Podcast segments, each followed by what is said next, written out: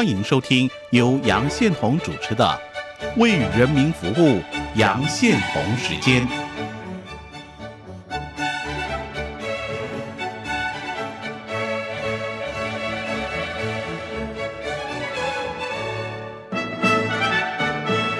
我是杨宪宏，大家好，这里是中央广播电台台湾之音，你现在收听节目《为人民服务》杨成时间。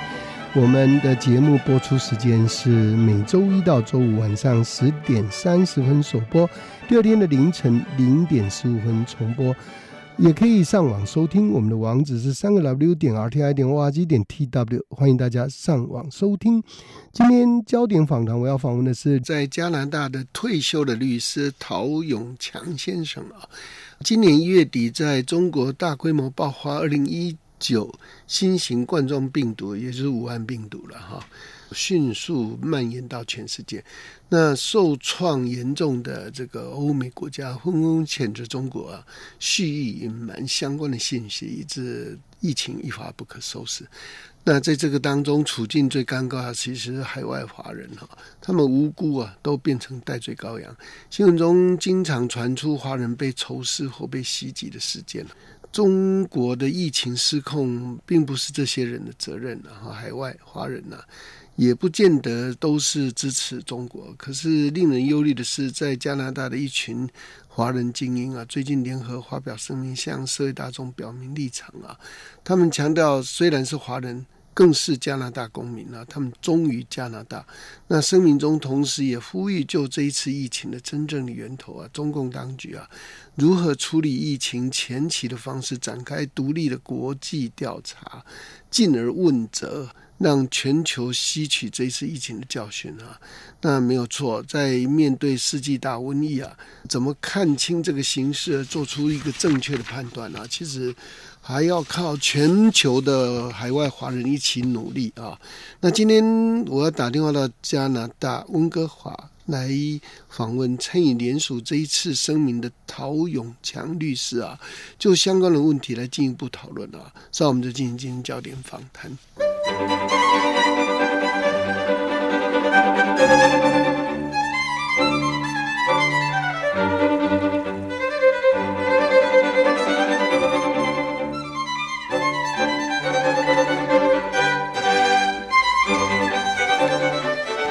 这是中央广播电台台湾你现在收听节目《人民服务杨先生时间》进行交流访谈，我是杨宪宏。今天节目访问的是在加拿大退休律师陶永强先生啊，陶律师，请问你在电话线上了吗？哎，杨先生你好，谢谢陶律师接受访谈哦。我们注意到最近呢，包括陶律师在内的一群华裔。的加拿大人啊，在武汉肺炎之后发生所谓种族歧视相关的状况来发表联合声明。那在海外侨社大多数被中共控制的情况底下，这种表明啊，并非所有的华裔都支持中共专制政权的声明啊，很突出、很特别。呃，可不可以请陶律师介绍一下，您跟你的朋友决定发起这个声明的主要的构想？是的，呃，我们是十三个朋友，呃，大家因为都有一些共同的想法，就这个由于这个疫情爆发以后，加拿大的种族歧视的案件明显有增加，当然是要呃呃面对要正视的问题，但是我们的感觉是。也要同时支持国际啊，向中共问责，要求独立调查的这个呼声，因为我们担忧呢，如果是中共独裁政权的运作，而造成了疫情的爆发，而波及全世界，那就间接酿成了海外。针对华人的种族歧视的问题，所以我们认为，既要谴责歧视，同时也要支持向这个中共问责，要双管齐下。对，所以这个发表这个声明哈。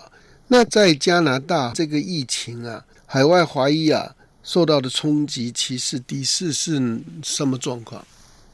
目前看来是的确令人担忧的事，但是呢，面对种族歧视的这个问题啊，其实我们在加拿大已经有呃超过半个世纪的努力，打从第二次大战，加拿大的华裔啊，在加拿大的第二代、第三代的华裔参军。在第二次大战的时候，为加拿大、为自由和平而献身。由于他们这样做，就赢得了普遍加拿大人的信任，而且之后还不断有社区工作，提倡多元文化精神啊、平等权利啊等等的概念。其实。这次和我在一起的是另外十二个朋友，我们都个别在不同的方面有参与这些，在社区里边去提倡多元文化、提倡平等权利、排除种族歧视心理的行为。呃，其实，在已经透过五十多年，在社会里边已经打造了呃一个基本上。是主流社会排斥种族歧视的一个价值观，啊，所以呢，我认为，虽然目前的这个歧视的行为是严峻，是需要我们正视、需要选择，但是我认为啊，呃，我们是有一个主流的共识，是能够同心抗拒的。我是看好我们的社会不会。好像以前这样变成有一个主流的排华的情绪，现在已经不是那么样的一个社会了。是我看到你们的声明还有立场，第一项啊是促请加拿大政府加入全球为这个疫情啊追责的行列，要求厘清真正的议员呢。展开独立的国际调查，并敦促中国政府做出相应的配合，向国际社会公开来交代。这个主张未来有没有什么具体的做法？当然，我我就说，我们只是十三个朋友，短时间之内坐下来谈了一下，大家说有起稿，发一个公开声明，我们做了，然后发出之后就立刻要。按照邀请来的邀请去发言，呃，接受访问，呃，还目前还没有谈下一步，而且我们并不是呃已经起来组织了一个团体，我们只是为目前这件事，大家只是同意了发那么一个声明，其他的事当然在一步一步的去办。其实刚才开始的时候，杨先生，你你说。中共的势力在海外基本上掌控了大部分的华人的团体，那那个是没有什么数据可以清楚告诉我们怎么样。虽然感觉上这的确是好像你说这样，但是在加拿大的华人很多是第二代、第三代，已经在这里很长的时间，他们有很多其实对中国是不认识。当然，跟中共也没有什么来往，老实说，也也并不听他的。但是那个主流社会，就好像世界其他的地方，恐怕也包括在台湾，为了做生意，为了经济的问题，的确是有很多地方啊，是希望能跟中国，就不要说是跟中共了，跟中国要有这个贸易的来往。投资到中国，也希望中国人能投资到海外，那是很正常的。问题就是，因为有了这个需要，你就比较给这个政权呢，可以掌握这个机会，来做一点渗透的工作啊，做他的大外宣的工作啊，所以受他影响的确是很多。有一些并不是参加什么团体受到呃影响，基本上的就是多听新闻啊，多听朋友，多看他的那个 social network 的传来的知识呢，也就在无形之间受了影响了。这个是可以理解的。是，所以陶律师啊，这个部分啊，在这一次大瘟疫之后，的确有很大的改变啊。像美国或是日本这些国家，都动用国家的力量啊，要求美国跟日本的投资者哈，在中国的工厂离开中国。那这个跟过去，嗯，过去没有的。我相信加拿大未来也应该啊，因为这个供应链啊，看起来是断了，对，也没有恢复的可能性哈。那以这一次的这个 pandemic 来看呢，过去的 globalization 这种长供应链哈，那把中国当成一个世界工厂或血汗工厂的这个时代结束了哈。那所以非常多的工业可能都要回到大家。看来这个就是对这个中共政权是一个要扭转这个情况。我们看到全世界，包括澳洲啊等等啊。对。以前跟中共有很密切的来往，现在都看到那个危机在哪里啊？你跟他做生意当然是好，但是也有很大的危机存在。嗯啊，因为他其实现在很清楚看到，很多时候在国际上，他都不按照国际的规矩和 the rules of。对 international rules，他是不按照这个规矩的，嗯，他是可以不理会的，他要做对他有利的，他就随时可以反口反脸，我们加拿大也吃了亏的。是，那这一次加拿大受到了疫情的影响，你们怎么看这一次的防疫的措施？加拿大应付的情况？加拿大应付这个疫情的表现，你说哦，是。我看大体上加拿大政府的抗疫的表现呢，徐乐是起步慢了一点啊，嗯，大致上来说，总算是能够把疫情的发展是压低的，就是所谓那个 flattening the curve 啊，嗯，呃，我自己身处的 B.C 省温哥华。都还能按照政府所倡导的那个保持社交距离啊、禁足啊、多洗手啊的那些抗疫的守则，所以到目前可以说是比较成功地控制了疫情，还没有完全控制。当然，那我个人希望政府啊。能够在疫情完全受控以后呢，就能够有时间呢，去好好的调查和审视我们的这个医疗用品供应的问题。哦，如何去防范它的供应受制于任何外国的力量啊，包括这个中共的力量，这是我们不应该容许的。现在哈，台湾呢，在过去这一阵子啊，可以算是除了中国以外啊，一个这些医疗器材的生产基地哈。嗯，而且台湾的产能应该有关口罩吧，就用口罩做例子，它一天呢可以做到一千八百万哈，很快就会达到超过两千万了哈。所以为什么台湾开大这个？口罩的制造哈，其中一个原因就是中国在后段啊，大家都需要口罩的时候哈，还落井下石哈，是，那就还制造很多很可疑的口罩。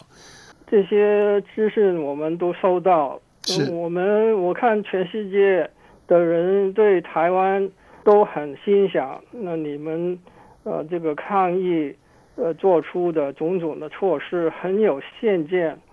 你们是第一个禁止了这个口罩的出口，南韩好像跟着就就看着你们的模样这样做。嗯，你们能自己生产这些医疗的用品，也在你们自己的供应充足的情况下，也帮助其他的国家，包括我们加拿大，我们也收到你们的供应，是我们是很感谢的。台湾会加大对国际哈任何一个需要的地方，口罩是非常基本的了哈，还有其他的医疗器材哈，也都正在生产中哈。那也有一个思考，就是说供应链如果能够缩短，而且可以依据每一个国家的国情哈去调整哈。这一种包括口罩，其实也有很多不一样的那个，我们也发现了哈，不是 universal size，对对对，很多的 size 可能在呃还有颜色啊、诸诸此类，可能都有一些呃看法。也同嗯，的确，使用口罩也也因为这个文化的差异有不同。是，亚洲的确，这这这一段时间，我收到我香港的朋友，我我从香港来嘛，是。不断的讯息都是说，为什么你们加拿大人不注重这个戴口罩？呃，我们的经验就是，就是因为我们全民戴口罩，所以就就凭这个呃，让我们稳定下来呃，抗疫的主要的的意意见。的确，我们加拿大呃其当然世界很很多其他洋人呃的习惯就是。没有病就不戴口罩，是是是。但是我还有另外一个看法，嗯，就是正是因为中国在一月十五号发出号令收购全世界的口罩，口罩，嗯。啊，到二月中就全部缺货了，都被都被买光了，收购了，对，就只有这几个国家幸免的，包括台湾，啊，我的看法。刚我们这个今天的话题就是那个歧视的问题。是，我说要不是因为本地那些白人没有普遍戴口罩的习惯，所以我们是免了一一个大的灾难。嗯，种族歧视的灾难。嗯，要是他们普遍以为需要戴口罩来。保护他个人的健康的安全，嗯，而在二月底的时候到药房去买，发现全部没有，要订购也没有，为什么没有？全部给给中共收购了，中共怎么能收购？海外华人有帮助，是吗？这个是事实，不是我们要指责我们在海外的同胞，是。但是事实是，中共利用了全部他能利用的采取的手段，嗯，把全世界的这个供应扫光了。是，这是一种很自私的行为，是，很自私，伤害每一个国家，除了很小的几个，包包括台湾，嗯，哦，我们加拿大是受到他的那个伤害的。是，但是我们的政府目前还没有往这方面去想。没有，我们其实也不太方便，在这个时时候还抗议还没有完成的时候，就多提这个调查啊、问责啊，这个是后一步要。现现在我们，而且很可能是跟着美国的后边去。是，对对对，这个陶律师啊。那现在我请教你哈，就口罩的供应哈，你的观察在加拿大现在已经充分了吗？现在可以买，可以买。怎么怎么讲充分？因就是还是因为我们普遍的的人还还没有这个戴口罩。虽然政府的讲法嗯已经有所改变，他说。戴口罩也好，基本上这不是必要。但是你戴也好，他也就看到也承认，其实口罩这件事，我自己有有一个感觉，有有有一个了解，嗯，就是口罩并不是个人保护的东西，嗯，而是集体保护的东西。是的，是的，你必须要集体戴口罩才有效。是。部分人戴口罩是没用，是是，部分人戴口罩就是你自己心里，你总是有拿下来时候嘛。而同时，部分人戴口罩全是华人的嘴脸的，华人的模样的，在街上就受了歧视了。他说：“哎，就你们华人戴口罩，起初就说戴口罩就是有病，哎，你有病还还出来走什么？所以他就开始有不满的情绪。嗯啊，他这个不满当然是因为他无知，他不知道，哦，呃，也可能他本来就有种族歧视，就趁这个机会哦去呃就发作了发泄一下他的情绪嗯啊。但是肯定我的感觉就是，我跟我香港的朋友说，你不要去取笑我们，我们这里的社会嗯不戴口罩是让我们逃过一个大的灾难，嗯嗯。我是这样看。是这样看哈。所以陶律师啊，台湾在戴口罩这个事情上，呃，在社会上还有一个讨论呢哈，也就是跟陶律师你说思考的一样，就是说这是利人利己的，哈，嗯。对别人好，对自己好，对对。所以其实是一个 altruism 哈，这是一个利他主义哈嗯。的一种社会的，我们就说是一种人文品性吧，哈，是是一种这个应该是这样。虽然开始的时候，相信事实并不是这样。开始的时候，大家戴口罩，当然就是为了保保护自己。是但是后来发现，哎，不是，也保护别人必须要是集体的戴，所以我戴口罩是为了保保护别人。是，虽然我看起来没有什么病的状病哎，对，也要要戴，戴了是万一我、嗯我也带这个病毒，嗯我自己不自知，我应该戴，是这这是对的。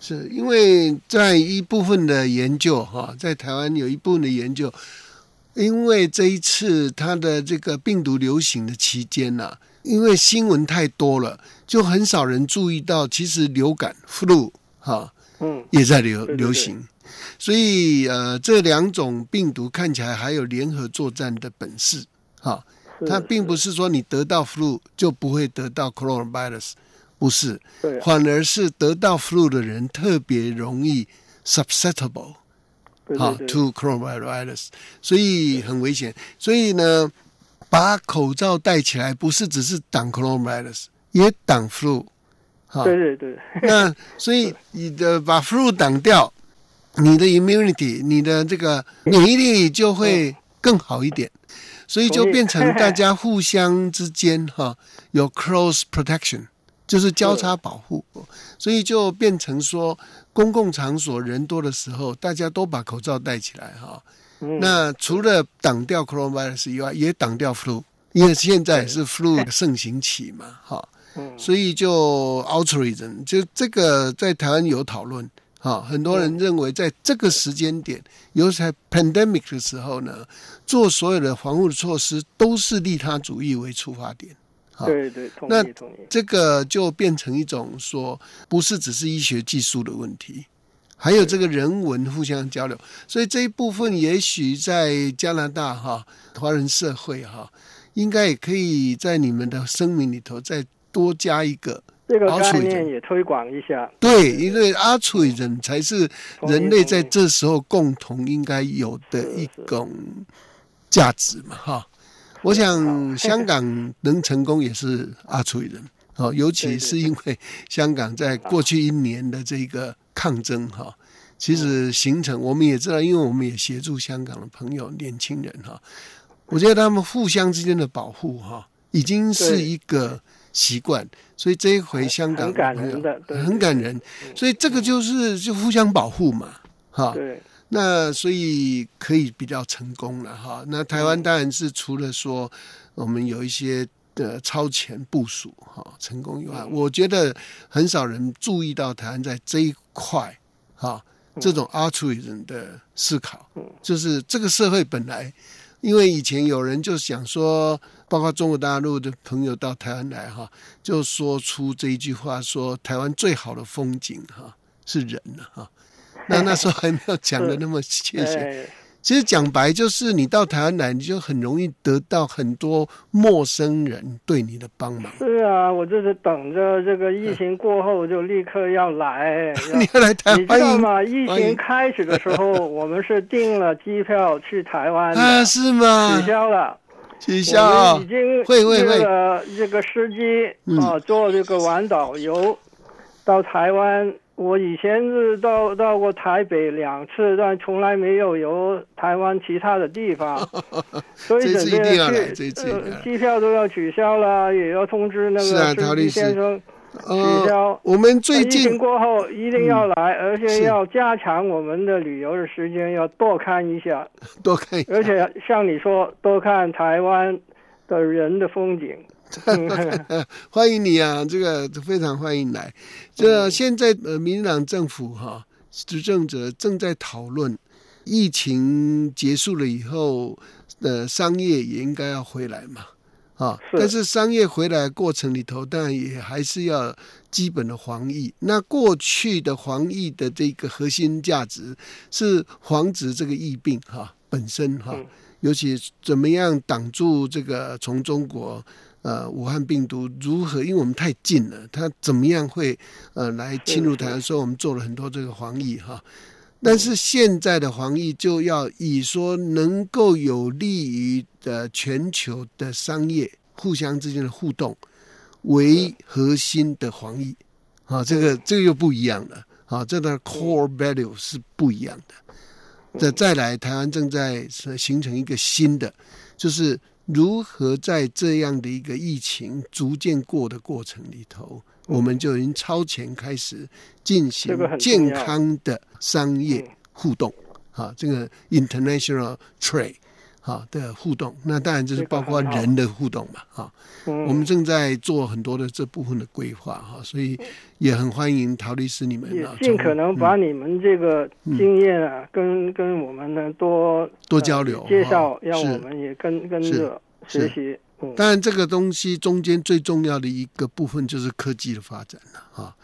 呃，我们现在有在讨论说，如果某种程度呃，我们早一点开放台湾的边界的话，我们可能会有一个做法，就是任何旅客到台湾哈，都要多留个半小时在机场哈，进行快筛，就是筛检。哦，那你进台湾的时候快筛，你要提早一个半小时到，对也提早然后呃提十一个半小时离开。对，然后对，就是快筛哈，然后嗯，从台湾出境的旅客，我们也希望，呃，也基于利他的理由嘛哈，也都、嗯也再做一次快筛。那如果你是没有的话，那大家上飞机都比较安心，不是吗？嗯，好，就是希望让飞机可以还是在空中飞起来了哈。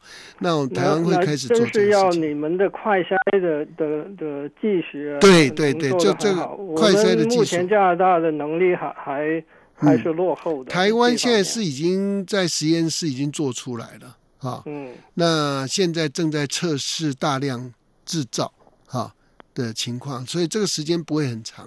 台湾也认为说，呃，目前的那个病毒已经 attenuation 哈进行减毒，已经减到一定程度了。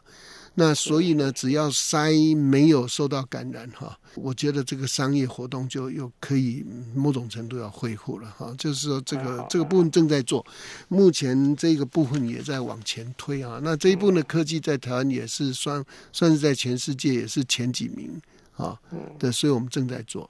所以未来我们这个可以多交流，也欢迎陶律师、啊、这个疫情差不多情况的时候，就要欢迎你来台湾啊，欢迎你来台湾。谢谢啊、今天非常感谢陶律师，你做了很深刻的说明哈、那有关种族歧视这个问题啊，我们相信也也会列入台湾的呼吁里头。我们也呼吁，呃，因为现在全世界对台湾的媒体哈、对台湾的礼遇都很高，所以也许我们来呼吁，就是我们也重视这些华裔哈、在海外这些人不要受到歧视，这一点很重要，我们也会协助。好，今天我们也是很了解陶律师你们的行动哈，那我们也来响应。好，谢谢谢谢陶律师，好，保重。嗯。啊，谢谢大家收听，我们明天见。